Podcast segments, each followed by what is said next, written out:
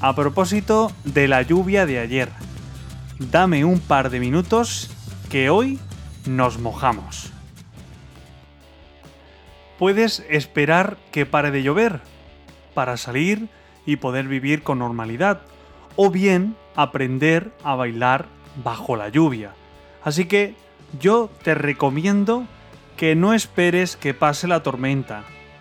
Aprende a bailar bajo la lluvia, porque si esperamos que pase la tormenta, podemos esperar y esperar y no sabemos cuándo dejará de llover, cuándo parará.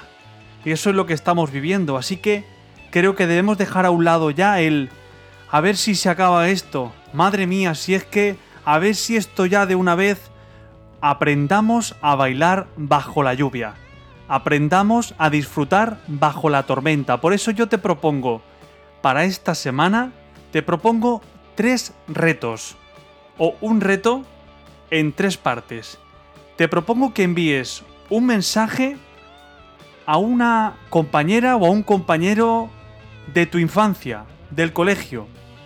Pregúntale cómo está, cómo le va la vida.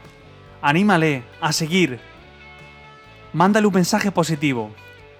Envía también un mensaje a una persona que conozcas que sepas que está atravesando un momento de enfermedad. Cualquiera que sea la enfermedad, no tiene por qué ser el COVID. Envía un mensaje positivo.